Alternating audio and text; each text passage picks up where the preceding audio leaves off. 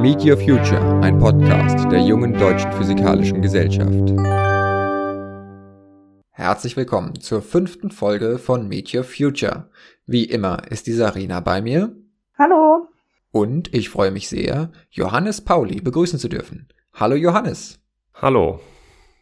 Und mein Name ist Konstantin. Dann würde ich sagen, legen wir gleich los.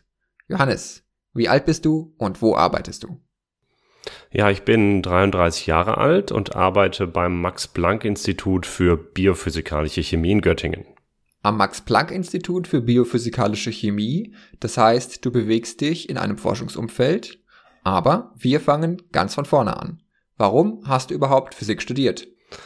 Ja, warum habe ich Physik studiert? Äh, eigentlich war mir das schon relativ früh klar. Ich glaube in der sechsten Klasse. Ich war immer schon in, interessiert an, an Naturwissenschaften, an äh, äh, spannenden äh, Sachen, die ich mir vielleicht noch nicht erklären kann.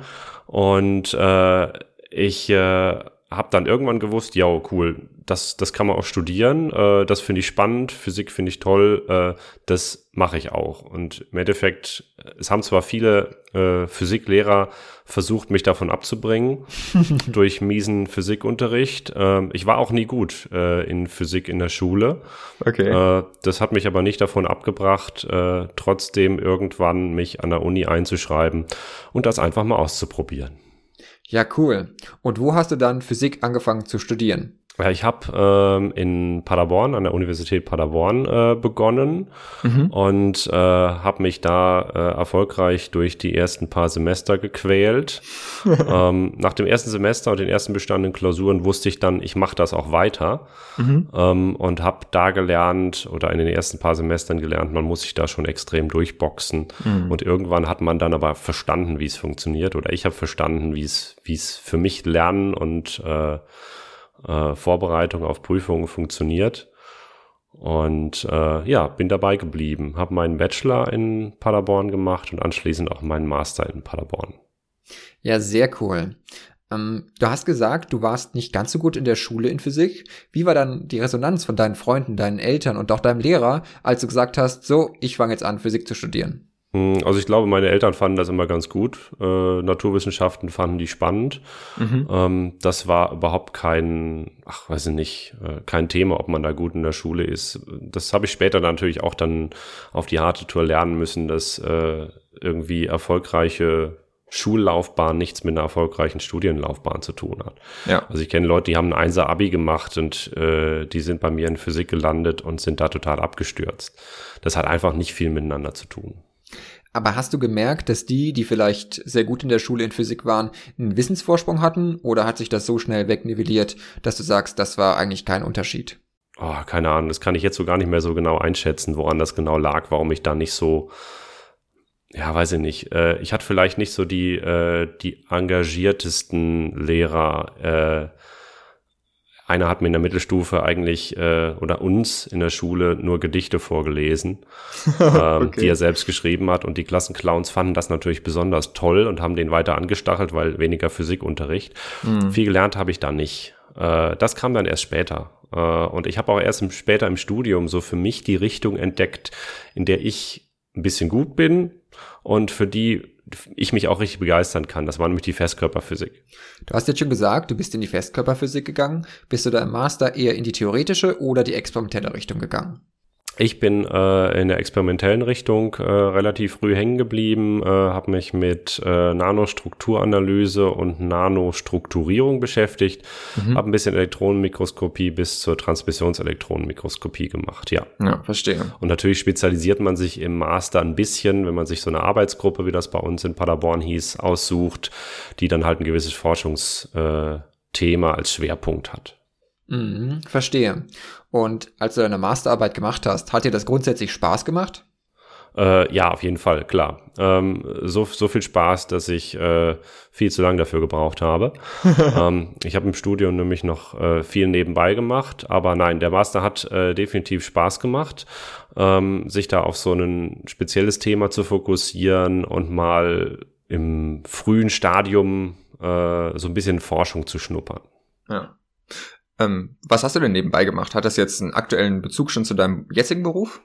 Ja, äh, total. Also ich habe äh, mich schon immer so ein bisschen für, ich sag mal, Kommunikation, Medien interessiert mhm. und habe dann relativ früh in meiner Laufbahn so im, äh, was war das, viertes Semester, glaube ich, äh, bin ich als studentische Hilfskraft eingestellt worden mhm. beim ähm, Vorsitzenden des Departments oder beim Geschäftsführer des Departments. Und der hat sich mit anderem, äh, also unter anderem auch um die Öffentlichkeitsarbeit gekümmert, um Studienwerbung und auch ein bisschen um die Presse. Mhm. Und äh, da konnte ich dann für mich etwas entdecken, was äh, mir sehr viel Spaß macht, wo ich auch eine gewisse ähm, ein gewisses Händchen für habe. Mhm. Und äh, ja, da habe ich mich so ein bisschen in den Bereich Medien weiterentwickelt. Das ging dann im Studium äh, auch so weiter. Äh, ich bin dann in die Studierendenzeitung äh, eingetreten, habe mich da bis zum Chefredakteur hochgearbeitet in den kommenden Semestern habe ein, äh, eine studentische Filmredaktion besucht, habe das Filmen gelernt, habe mehrere Kurzfilmseminare besucht, unter anderem auch, das hat angefangen mit einem Kurzfilm, den wir über unseren Studiengang gedreht haben. Mhm. Ähm, das war eine Zeit lang in Paderborn äh, ein Projekt, das jeder Studiengang äh, die eigenen Studierenden äh, da so in einem Film ihr Projekt oder ihren, ihren Studiengang vorgestellt haben. Und wir damals, die Physiker, waren die Ersten. Und oh, das ist super cool ja, fand ich auch sehr cool. Also das alles mal zu lernen, zusammen mit Medienwissenschaftlern, äh, das Ganze auch richtig von der Pike auf äh, die Technik zu erlernen, äh, den Schnitt zu erlernen äh, und Co. Und ja, da bin ich irgendwie hängen geblieben in dem ganzen äh, Medienkram und der hat mir sehr, sehr viel Spaß gemacht und hat mir natürlich dann auch für die Physik ein bisschen geholfen, also für meinen Job als studentische Hilfskraft, wo ich dann ein bisschen mehr für die Öffentlichkeitsarbeit noch nutzen konnte. Ja, was weiteres, was ich neben dem Studium äh, lernen durfte, war, ich sag mal, so ein bisschen Bühnenkommunikation. Da gibt's so zwei Konzepte. Äh, ich war einerseits äh, in der Paderborner Eventphysik tätig. Das ist so eine Physikshow, ähm, von Studierenden organisiert äh, mit äh, eigens gebauten Experimenten, die wir äh, auf einer großen Bühne vorgeführt haben. Also alles, was irgendwie schön gefährlich ist mit feuerflüssigem Stickstoff und Co. Das hat sehr viel Spaß gemacht. Ähm, das äh, hat äh, so gut funktioniert, dass wir einige Fernsehauftritte hinter uns hatten. Ich war zum Beispiel mal Experte bei 1, 2 oder 3. Cool. Und durfte da, äh, äh, durfte da den Kindern Frage stellen. Äh, das hat sehr viel Spaß gemacht weiß ich, mit dem ZDF, äh, Lash Kosmos und so haben wir schon mal ein bisschen was gemacht. Also so Kleinigkeiten. Das hat sehr viel Spaß gemacht. Und eine zweite äh, Sache, wo ich diese Kommunikationsfähigkeiten auch einsetzen durfte. Ich hatte ja erzählt, dass ich äh, äh, ich war äh, Chefredakteur der äh, Uni-Zeitung, der Universal, und wir haben Science Slams organisiert. Mhm. Und äh, ab da angefangen mit der Moderation, aber so Science Slams moderiert und später dann aber auch selber geslammt. Ich glaube, uns sind die Slammer ausgegangen und ich musste das dann ein bisschen kompensieren. Das hat auf jeden Fall äh, sehr gut funktioniert. Ich habe einfach nur meine Forschung vorgestellt, äh, in ein bisschen Witz verpackt und ein bisschen äh, bühnenreif aufbereitet. Und äh, ja, das hat sehr viel Spaß gemacht. Äh, bin da in diese Community reingerutscht, der Science Slammerin und Science Slammer und bin dann eine Zeit lang ein bisschen durch Deutschland durchgetourt. Also nicht richtig getourt, aber mal so von A nach B. Äh, habe auch damals Göttingen kennengelernt äh, über einen Science Slam. Und zwar ein paar Monate bevor ich mich hier beworben habe. Das war ganz lustig. Mhm. Und äh, ja, kann ich auch jedem nur empfehlen, sich mal einen Science Slam anzugucken. Und äh, gerade für die Leute, die sich für Kommunikation interessieren, ist das auch ein sehr, sehr spannendes Medium. Äh, wir alle kennen wissenschaftliche Vorträge oder gerade Vorlesungen, die durchaus mal sehr trocken sein können. Mhm. Äh, wenn man die eher ein Science Slam aufbauen würde, könnte das vielleicht den einen oder anderen noch mehr für Wissenschaft begeistern. Ja, sehr spannend und vielfältig deine Nebentätigkeiten. Ähm, du hast jetzt schon gesagt, dass dir das alles sehr viel Spaß gemacht hat. War das dann auch ein Grund dafür, dass du nach dem Master keinen Doktor mehr gemacht hast? Äh, ja, also das, äh, ich hatte schon eigentlich vor äh, zu promovieren, weil das machen ja irgendwie alle. Ähm, so hatte ich das Gefühl, wir waren auch kein großer Studiengang in Paderborn äh, und dementsprechend habe ich natürlich auch äh, meinen damaligen Professor mal gefragt. Der hat mir aber davon abgeraten und meinte, nee, da sehe ich dich nicht. Okay. Ähm, da war ich erstmal schwer enttäuscht, ähm, habe das Ganze allerdings als Chance begriffen und bin relativ schnell an eine andere Chance gerutscht. Also mehr erst zufällig. Mhm. Ähm, ich habe nämlich geguckt, was kann man denn eigentlich so sonst noch nach dem Studium machen. Ich war da, glaube ich, genauso fragend wie manch anderer junger Student, manch andere junge Studentin. Mhm. Und äh, bin dann an den Pressesprecher der Universität Paderborn gelangt, den ich zu dem Zeitpunkt auch schon kannte. Und der hat mir äh, aus dem, er ist so mit dem Stuhl rübergerutscht, hat aus einem äh, Schrank einen Ordner äh, rausgekramt und meinte, hier, guck mal, äh, Volontariat, Pressestelle.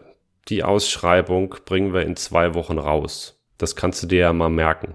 Okay. Ja, äh, kurz darauf habe ich mich beworben äh, für eine Ausbildung zum PR-Redakteur in äh, einer Pressestelle. Dann hatte ich ein Bewerbungsgespräch, was sehr gut lief und wurde angenommen. Dann wusste ich, wann ich meine Masterarbeit abgeben musste. okay. Das lief dann im Endeffekt so, dass ich äh, darauf hingearbeitet habe, irgendwie mit meinem neuen Chef dann, also mit meinem zukünftigen Chef, irgendeinen Termin ausgemacht habe, meine Masterarbeit abgegeben habe und einen Tag später angefangen habe zu arbeiten. Das nenne ich mal einen fließenden Übergang vom Studium ins Arbeitsleben. Das war ein sehr fließender Übergang, auf jeden Fall. Sehr gut. Und als du dann ins Arbeitsleben gestartet bist, wie steil war dann die Lernkurve? Weil du hattest ja schon Vorwissen aus deinen vorigen Tätigkeiten. Oh, die Lernkurve war sehr steil. Also das, was ich vorher gemacht habe, hatte nichts mit dem zu tun, was, äh, ich sag mal, eine Universitätspressestelle leisten muss. Also eine Pressestelle, ähm, vielleicht ist das nicht so ganz klar, äh, was, das, was das bedeutet, ist praktisch ähm, das Kommunikationsmedium oder die Schnittstelle zwischen den Wissenschaftlern und äh, der Öffentlichkeit. Das habe ich natürlich als äh, studentische Hilfskraft auch schon gemacht, zu studieren oder zukünftigen Studierenden und Schülern hin. Ja. Ähm, eine Pressestelle der Uni hat allerdings, die ist extrem stärker gefordert. Also ähm, die Geschwindigkeit, in der Presse- und Öffentlichkeitsarbeit abläuft, ist nicht zu vergleichen mit der Geschwindigkeit, in der, ich sag mal, Forschung abläuft. Mhm. Ähm, da müssen äh, Sachen innerhalb von Stunden oder einem Tag erledigt werden, während es vorher, ich sag mal, so eine Woche war. Also wir haben immer gescherzt, wenn jemand uns äh, einen Termin angeboten hat, ja nächste Woche, oder in zwei Wochen, dann haben wir immer gesagt, nee, nee, so weit denken wir noch gar nicht. wir denken so immer so tageweise. Okay. Dementsprechend war die Geschwindigkeit etwas, was ich äh, vom Studium auf den Job oder gerade auf die Öffentlichkeitsarbeit und die Pressearbeit ähm, was ich erstmal arg lernen musste. Also ich bin äh, in meiner ersten Woche sitzend auf meinem äh, Stuhl zu Hause eingepennt. Ja, ja. Krass. Das war echt heftig. Ähm, die Flut an E-Mails, die man bearbeiten muss, äh, ist auch echt nicht zu unterschätzen. Mhm. Und äh, was ich auch ein bisschen noch lernen musste, ist, ich sag mal, ich habe Texte geschrieben äh, in, im Studium, hauptsächlich wissenschaftliche Texte. Das musste ich in meiner, äh, ich sag mal, ein Volontariat ist ja eine Ausbildung zum Redakteur, erstmal nochmal neu lernen. Verstehe. Äh, das fing bei äh, Rechtschreibung an und Texten, die gut sein müssen. Das müssen verständliche Texte sein und so weiter. Und das auch in einer gewissen Geschwindigkeit zu produzieren. Das war schon echt hart. Also die ersten, das erste halbe Jahr war eine ziemlich harte Tortur, mhm. wo ich erstmal lernen musste, was kann ich überhaupt, wo kann ich meine Fähigkeiten einbringen, äh, vollkommen neues Arbeitsumfeld, vollkommen neue Leute. Klar, ich kannte die Uni schon, aber ich kannte halt aus der Führungsriege da die Leute noch nicht. Mhm. Ähm, ja, war eine steile Lernkurve, aber wenn man das irgendwann geschafft hat, dann ja, hat man da echt was von. Zumindest mir hat es sehr viel Spaß gemacht später. Das erste halbe Jahr vielleicht nicht. ja, ich glaube, das ist in vielen Berufsalltagen so, dass wenn man erstmal startet, dann ist alles neu. Ich meine, im Physikstudium wird man auch auf nicht so viel vorbereitet, was konkret den Berufsalltag angeht. Richtig, Aber richtig. Du hast jetzt schon erzählt, dass du Texte schreibst und wie so grob dein Arbeitsalltag aussieht. Aber wie wählst du Themen aus? Also du kommst irgendwie in dein Büro und dann sagst du, ich schreibe jetzt mal über diesen Lehrstuhl oder wie läuft das? Jein. Also das kann mal so, so sein. Also ich sag mal, wenn wir nichts zu tun haben und irgendwie äh, ein, spannendes Thema haben, dann kann es natürlich so sein. Ne? Wir suchen uns einen Lehrstuhl raus und meinen, hey, da schreiben wir mal was drüber. Klar. Oder da bringen wir irgendwas, veröffentlichen wir irgendwas zu. Klar. Mhm. Das kann so funktionieren. Der Arbeitsalltag sieht allerdings äh, eher andersrum aus, zumindest wenn man jetzt eine Universität äh, ist. Eine Universität ist ein riesengroßes Konstrukt, äh, wo sehr viele Informationen zusammenlaufen in so einer Pressestelle und ein Großteil wird halt an uns herangetragen. Also wir sind praktisch eine, kann, so eine Serviceeinheit, mhm. die für alle Wissenschaftler oder für alle der Universität zur Verfügung steht, mit wir brauchen was in die Presse. Ja. Und alles, was in Richtung Presse äh, läuft, das sollte über uns, also über die Pressestelle oder Stabstelle Pressekommunikation, wie sie damals hieß, ähm, laufen. Und dementsprechend kommen die Themen erstmal zu uns. Da kommen sogar teilweise Texte zu uns mhm. oder da kamen Texte zu uns ähm, die wir dann redigieren, das heißt korrigieren mussten, äh, nochmal umbauen, vielleicht nochmal vereinfachen.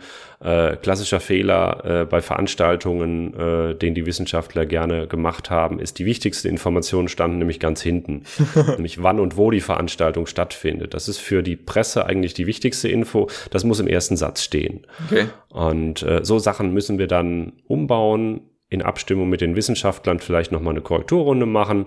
Äh, bei kleineren Sachen geht das aber so schnell raus. Äh, und da kann schon mal, also an unserer Universität kann es schon mal vorkommen, dass man so zwei, drei Pressemitteilungen pro Tag rausbringt. Okay, das verstehe ich. Und wie priorisiert ihr, wenn ihr sagt, ihr bekommt so viele Anfragen, dass ihr die nicht mehr alle bearbeiten könnt?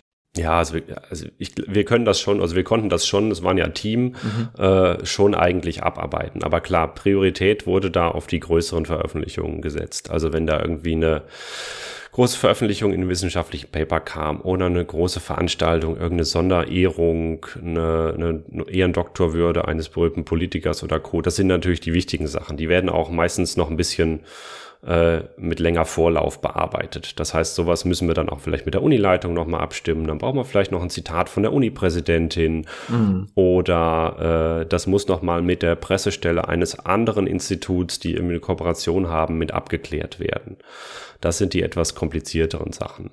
Und du hast jetzt gemeint, du schreibst am meisten Texte, aber produzierst du auch andere Arten von Medien wie Bilder oder Videos? Ja, eigentlich produzieren wir in so Pressestellen immer relativ viel gleichzeitig. Also wir bieten ja praktisch, wir sind so die Verknüpfung zwischen Wissenschaftlern und Journalisten oder der Öffentlichkeit. Mhm. Ähm, das ist ähm, vielen vielleicht gar nicht so klar, dass es praktisch neben den Journalisten noch auf der Presseseite noch so einen anderen Redakteurszweig gibt, nämlich die PR-Redakteure die sich nämlich nur damit beschäftigen, äh, Presseinformationen an Journalisten zu verteilen oder aufzubereiten. Das heißt, der eigentliche Wissenschaftler, wenn er eine neue Ver Veröffentlichung, ein neues Forschungsergebnis hat, dann äh, wendet er sich nicht direkt an die Presse, sondern äh, erst an die Pressestelle und wir erstellen dann eine Art Kommunikationskonzept oder eine Pressemitteilung zusammen mit dem äh, Wissenschaftler oder der Wissenschaftlerin.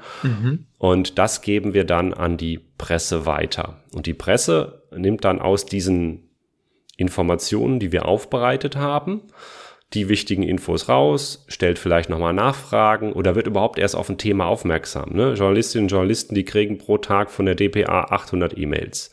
Mhm. Da muss man natürlich schon auffallen, wenn man äh, eine schöne äh, Geschichte hat, äh, die auch einen Journalist oder eine Journalistin irgendwie aufgreift und dann was daraus macht. Und ja, die fragen danach, äh, wollen vielleicht noch Bildmaterial, das kriegen sie natürlich auch. Das zu deiner Frage. Klar, wir erstellen auch Bilder zum Beispiel. Manchmal ist es auch ein Video. Okay. Da bin ich momentan bei meinem aktuellen Job ein bisschen stärker mit beschäftigt. Ähm, und natürlich, wir verknüpfen auch zwischen Wissenschaftlern und äh, Journalisten. Das heißt, wenn eine Journalistin anruft und sagt, ja, ich brauche hier gerade einen Experten zu künstlicher Intelligenz, ich brauche da, ich muss da mit jemandem sprechen, der sich damit auskennt. Ja. Dann sagen natürlich wir an der Pressestelle, nee, wir kennen uns da nicht aus, aber wir kennen jemanden, der sich damit auskennt. Wir schalten Sie also gerne mit Professor XY, Professorin äh, XY zusammen und dann können die ein Interview machen. Ja. Alternativ machen wir eine Pressekonferenz oder ein Pressegespräch. Ist in Corona-Zeiten nicht unbedingt so angesagt, äh, aber es kann auch sein, dass Journalisten mal vor Ort sind und dann selber ein bisschen Fotos machen wollen. Ja, die DPA ist die Deutsche Presseagentur. Richtig, Deutsche Presseagentur. Mit der haben wir natürlich äh, in dem Sinne auch ein bisschen zu tun, weil wenn man mal mit einer eigenen Geschichte bei der DPA landet und die DPA sich um die Verteilung kümmert, mhm. dann hat man natürlich gewonnen, weil dann kriegen es sehr viele. Also üblicherweise wird eine Pressemitteilung, die wir erstellen, per E-Mail verschickt. Die wird natürlich auf die Webseite gestellt und per E-Mail an vor allem die regionalen Medien geschickt, die darf man nicht unterschätzen, aber natürlich auch deutschlandweit. Ähm, aber wenn man mal, ich sag mal, DBA landet oder wenn man jetzt, wenn ich in der FAZ Süddeutschen oder Zeit landen möchte, äh, das ist natürlich nicht täglich möglich. Äh, dafür gibt es zu viele Universitäten und zu wenig Seiten Campus in den jeweiligen Magazinen. Da muss man dann schon was Gutes liefern, äh, wo die da Interesse dran haben. Gibt es da auch so eine Bewertung, wann was ein besonders guter Artikel war? Also man kann natürlich sagen, der war jetzt besonders gut geschrieben, aber ihn hat keiner gelesen. Oder geht es nur darum, wie viele Leute ihn lesen? Oder gibt es da so einen Sweet Spot?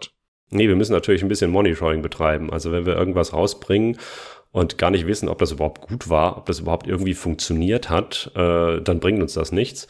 Das machen eigentlich Pressestellen in der Regel mit so Konzepten, die nennen sich Pressespiegel. Das heißt, wir ähm, gucken, wo sind später unsere Artikel, unsere Themen in den Medien aufgetaucht und monitoren das. Das kann ganz einfach sein, indem wir das zusammenstellen, aufschreiben und dann sieht man natürlich, hey, der Artikel, den hat das Regionalblatt um die Ecke aufgenommen.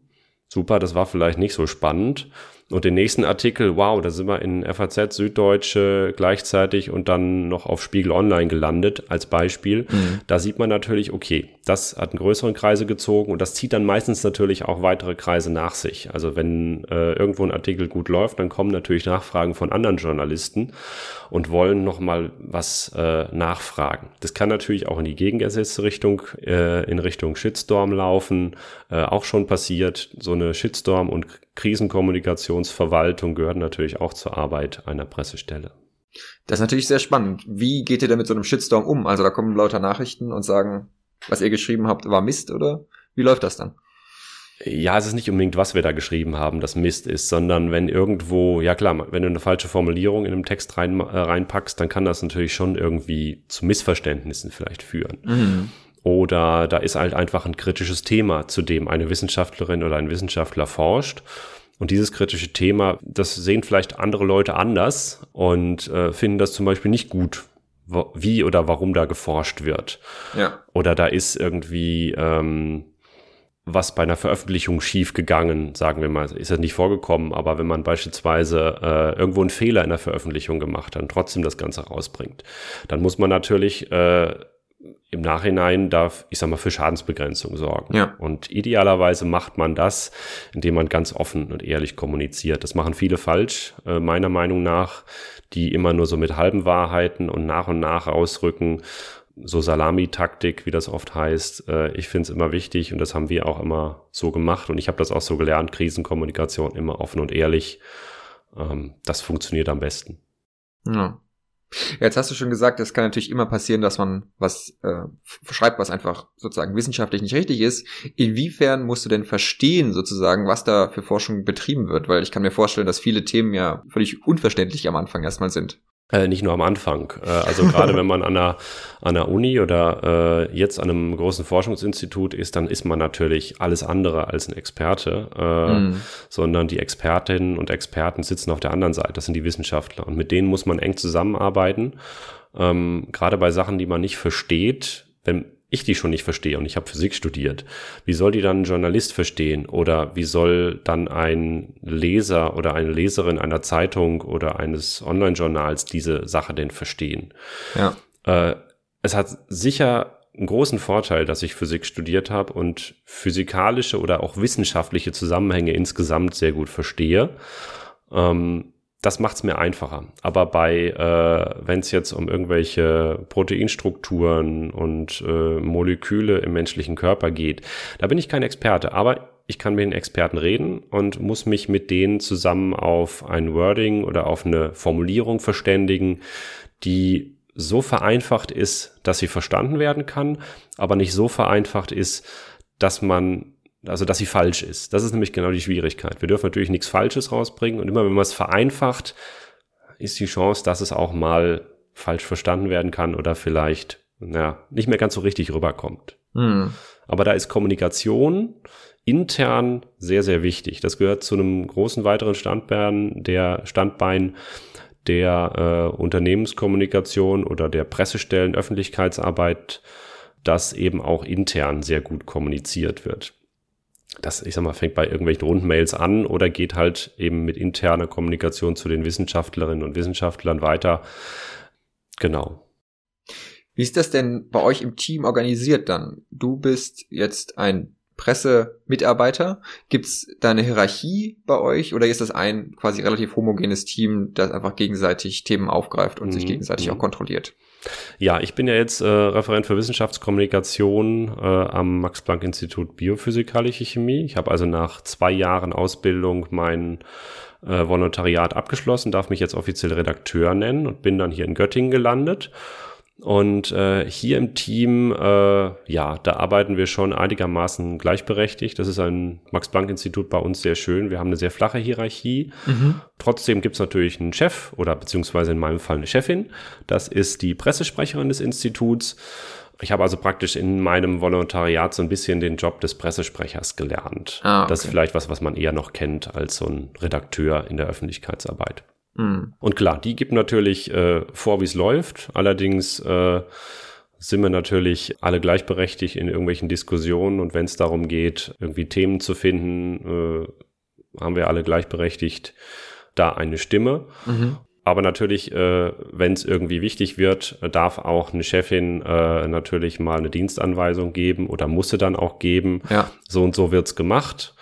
Da darf man dann vielleicht, da darf man natürlich gerne jederzeit sagen, nee, das finde ich aber doof, äh, macht's aber trotzdem, weil das ist, äh, ja, ist halt so die Hierarchie. Chefin bleibt Chefin und äh, ich als Angestellter habe das dann umzusetzen, äh, darf aber auch ohne Probleme jederzeit meine Meinung geben. Klar, Hierarchien gehören dazu. Ja, verstehe. Und du hast jetzt schon ganz viel erzählt von vielen Sachen, die du bearbeitest. Hattest du so ein paar Schlüsselerlebnisse, die dir im Kopf geblieben sind oder wo du glaubst, die vergisst du auch nie wieder in Bezug auf deine Arbeit? Oh, Schlüsselerlebnisse, die ich jetzt nicht so wieder äh, vergesse. Irgendwas ganz Besonderes. Lass mal überlegen. Was ich auf jeden Fall immer sehr spannend fand an der Universität Paderborn war der Neujahrsempfang. Mhm. Das war ein sehr großes Event, wo 600 Leute zusammenkamen im großen Hörsaal im Audimax äh, immer zu immer im neuen Jahr und die Uni so ein bisschen vorgestellt wurde, was gerade so passiert ist im letzten Jahr. Das war für uns kommunikationstechnisch immer sehr sehr aufwendig. Da mussten Presseeinladungen geschrieben werden. Da musste der ganze, äh, das ganze drumherum organisiert werden. Der Hörsaal, äh, wir haben die Rede zusammen mit der Präsidentin immer noch verfeinert. Äh, die letzten Jahre habe ich auch mal Filme dafür gedreht, die da gezeigt wurden. Das hat mir sehr viel Spaß gemacht. Ähm, die sind glücklicherweise auch immer gut angekommen. Vielleicht ist mir deshalb gut in Erinnerung geblieben. sehr gut. Das fand ich auf jeden Fall äh, immer sehr spannend. Und äh, eine zweite Sache, die ich in Paderborn immer sehr interessant fand, war das Aster Sommer Festival. Das äh, war eine Zeit lang das größte Campus-Festival, Musikfestival äh, in Deutschland. Mhm. Und äh, da durfte ich auch ein bisschen Pressearbeit machen, äh, den Asta, der das äh, organisiert hat, ein bisschen unterstützen und vor allem durfte ich den äh, Fotografen auf dem Festivalgelände spielen. Das war eine ganz andere Herausforderung, zwischen 15.000 Leuten da rumrennen und äh, immer schnell genug im Bühnengraben zu sein, um die Fotos äh, fertig zu machen, auf die dann allerdings auch wieder die Presse vielleicht abends angewiesen ist äh, oder wir in unseren Öffentlichkeitsarbeit. Also das fand ich sehr, sehr spannend an der Uni Paderborn.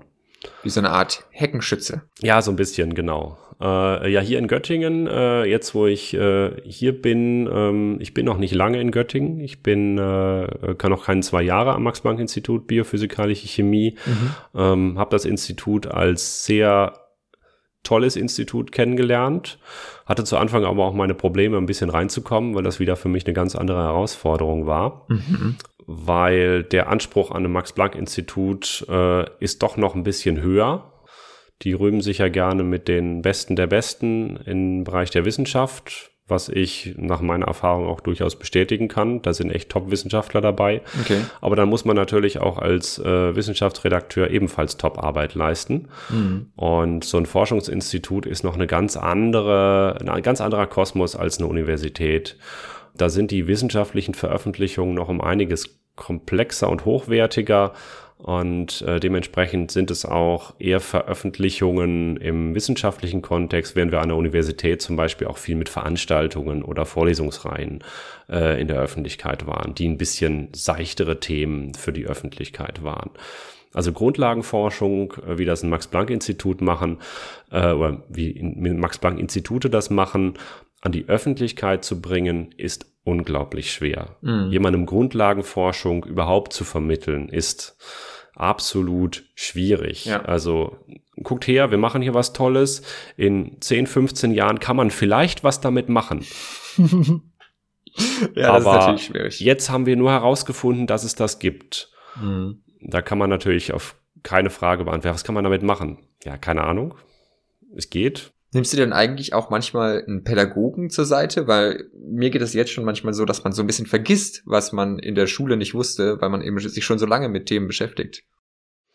Hm, nee, ich habe jetzt keine, äh, keinen Pädagogen äh, hier an der Hand, dem ich mir äh, greifen kann. Äh, wenn ich mich ein bisschen weiterbilden möchte, dann mache ich das über Schulungen. Mhm. Da gibt's also immer die Möglichkeit, äh, gerade im Bereich PR, Kommunikation, sich weiterzubilden ohne Probleme neue Techniken zu erlernen, sei es im Bereich Infografik oder Thema Video noch mal ein bisschen aufzufrischen oder Texte schreiben für digitale Medien. Äh, das ist ja etwas, was in den letzten Jahren stark aufgekommen ist. Das muss man natürlich irgendwie neu lernen. Also da hat man schon Profis, die einem da helfen können. Aber ich sage jetzt mal, Schulwissen oder auch das Wissen aus meinem Studium, das brauche ich jetzt nicht mehr eins zu eins. Also ich glaube nicht, dass ich nochmal irgendwelche Hamilton-Operatoren in der Pressestelle ähm, benutzt habe.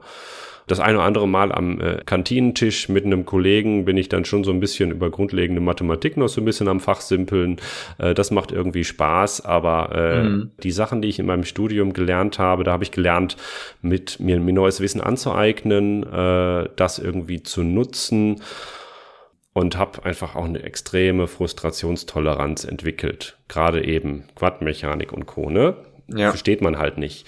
Ähm, aber äh, da konnte ich mich weiterentwickeln und äh, habe gelernt, hey, wenn ich sowas Schwieriges kann, dann kann ich auch ganz andere Sachen. Mhm. Und dementsprechend lernt man eigentlich im ganzen Leben immer dazu. Und wenn man so einen harten oder umfangreichen Studiengang mal hinter sich hat, da ist man auch schon fast ein bisschen stolz, ja, sowas habe ich geschafft cool. Ja. Und jetzt kann ich auch mal was anderes machen. Wie du eben auch schon äh, richtig bemerkt hast, man lernt im Studium aber auch nichts für den späteren Job äh, oder fürs spätere Leben. Ja. Und deshalb finde ich es wichtig, äh, sich auch neben dem Studium so ein bisschen zu engagieren.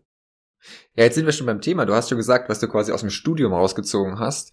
Aber wenn du quasi nochmal zurückreisen dürftest und dir vorstellst, wo du jetzt arbeitest, welche Fähigkeiten oder was abseits vom Studium hättest du noch dir angeeignet?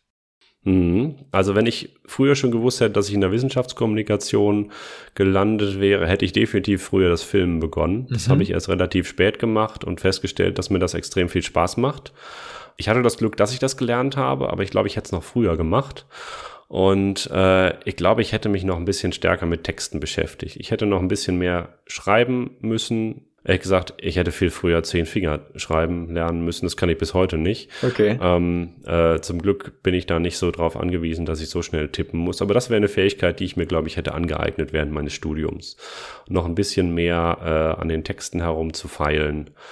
Und alles andere habe ich so nach und nach entwickelt. Ich habe mich immer schon ein bisschen für Fotografie entwickelt, äh, begeistert. Das hat sich äh, als positiv herausgestellt für die Pressefotografie äh, auch wenn die ziemlich komplex, komplex oder vor allem schnell ist. Da hat man nicht viel Zeit, sich für ein Motiv auszusuchen. Das muss in zehn Sekunden muss das Foto stehen und das war's dann.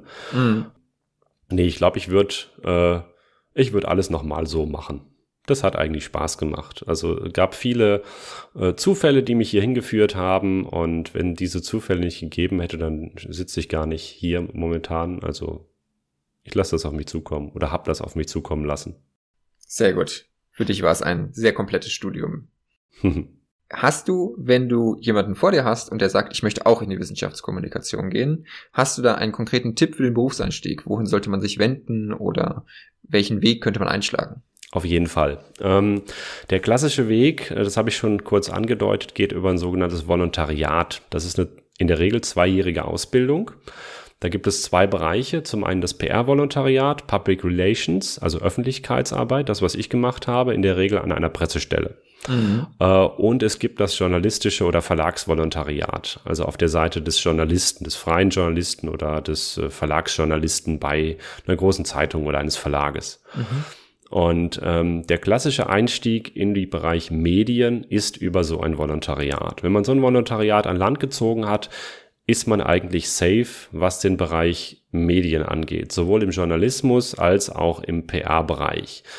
Für so ein Volontariat gibt es allerdings eine Voraussetzung oder vielleicht zwei große Voraussetzungen. Die eine Voraussetzung ist, in der Regel wird ein Studium verlangt. Mhm. Also ähm, man kann nicht einfach nach der Schule so eine Ausbildung machen, sondern in der Regel wollen die Leute eine Fachausbildung, ein Fachstudium.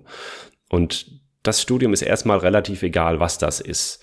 Umso exotischer, umso leichter ist es allerdings. Also ähm, jemand, der Germanistik und vergleichende Literatur studiert hat oder Medienwissenschaften, die gibt's halt wie Sand am Meer im Bereich Kommunikation. Die wollen alle diesen Weg machen.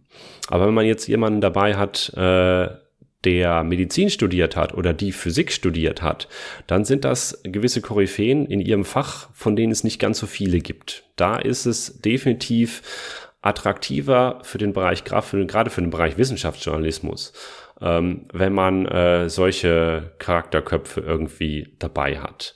Das wäre die eine Voraussetzung für so ein Volontariat. Und die andere Voraussetzung ist in der Regel ein bisschen journalistische Vorerfahrung. Das heißt, es gibt nicht so unendlich viele Volontariatsplätze deutschlandweit.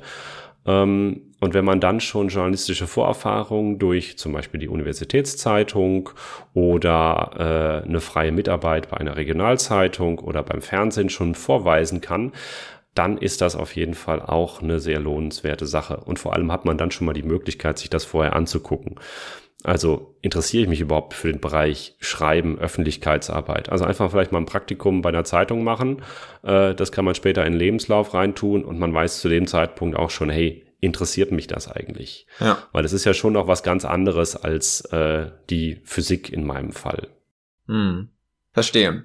Und wenn man sich für den Beruf interessiert, gehört natürlich auch das Gehalt dazu. Wie viel verdient man denn in einer Stelle, wie du sie bekleidest? Ja, also ich bin äh, äh, momentan äh, beim Max-Planck-Institut in einem Tarifvertrag äh, eingebunden. Das heißt, ich verdiene nach dem äh, Tarif öffentlicher Dienst Bund und zwar eine E13-Stelle. Das ist der Standard für meine Ausbildungsklasse. Mhm. Das heißt, nach einem Master ist so eine E13-Stelle im öffentlichen Dienst so der Standard. Das kann der Wirtschaft mal noch ein bisschen schwanken, wenn die nicht darin nach Tarif bezahlt werden, mal ein bisschen nach oben, nach unten. Aber ich verdiene ganz gut, damit bin ich sehr zufrieden. Sehr gut. Und ein weiterer Aspekt ist natürlich, wenn man irgendwann an die Familie denkt, wie familienfreundlich ist denn dein Beruf? Ähm, ja, das kann ich natürlich jetzt so richtig, richtig nicht hundertprozentig einschätzen, da ich äh, keine eigene Familie habe, noch nicht wer weiß. Ähm, aber ich glaube schon, dass äh, die Wissenschaftskommunikation äh, insgesamt doch recht familienfreundlich ist. Also ich habe feste Arbeitszeiten, mhm. das ist schon mal sehr gut. Und äh, Wissenschaftskommunikation macht man vielleicht an der Universität oder einem Forschungsinstitut. Und die versuchen ja seit vielen Jahren gerade Wissenschaftlerinnen zu fördern und deshalb sind sie im Bereich Familienfreundlichkeit in der Regel ganz gut aufgestellt. Mhm. Und deshalb nehme ich einfach mal an, äh, dass man ganz gut mit Familie klarkommt. Also bei uns am Institut, wir haben eine kind, äh, einen Kindergarten direkt auf dem Gelände. Das hatten wir früher an der Uni Paderborn auch. Dementsprechend ist das, glaube ich, schon ganz gut vereinbar. Ja, das klingt wirklich nach guten Bedingungen.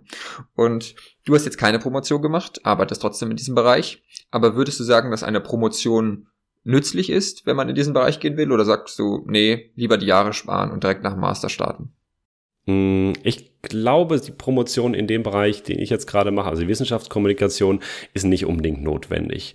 Da ich, ähm, also eine Promotion sehe ich als eine Spezialisierung äh, in einem sehr definierten Forschungsfeld und Forschungsbereich. Mhm. Ähm, wenn man in der Wissenschaft bleiben möchte und Wissenschaftlerin oder Wissenschaftler werden möchte, dann definitiv eine Promotion.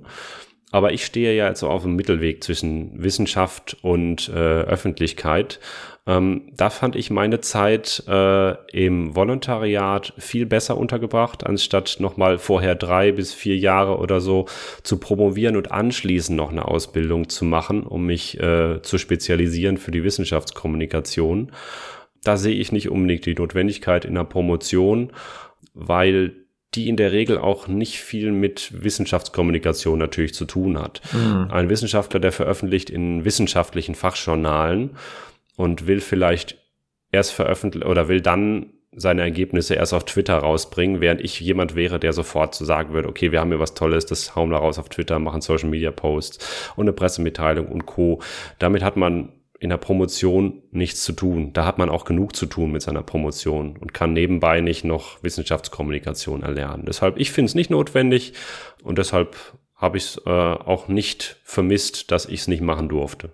Verstehe.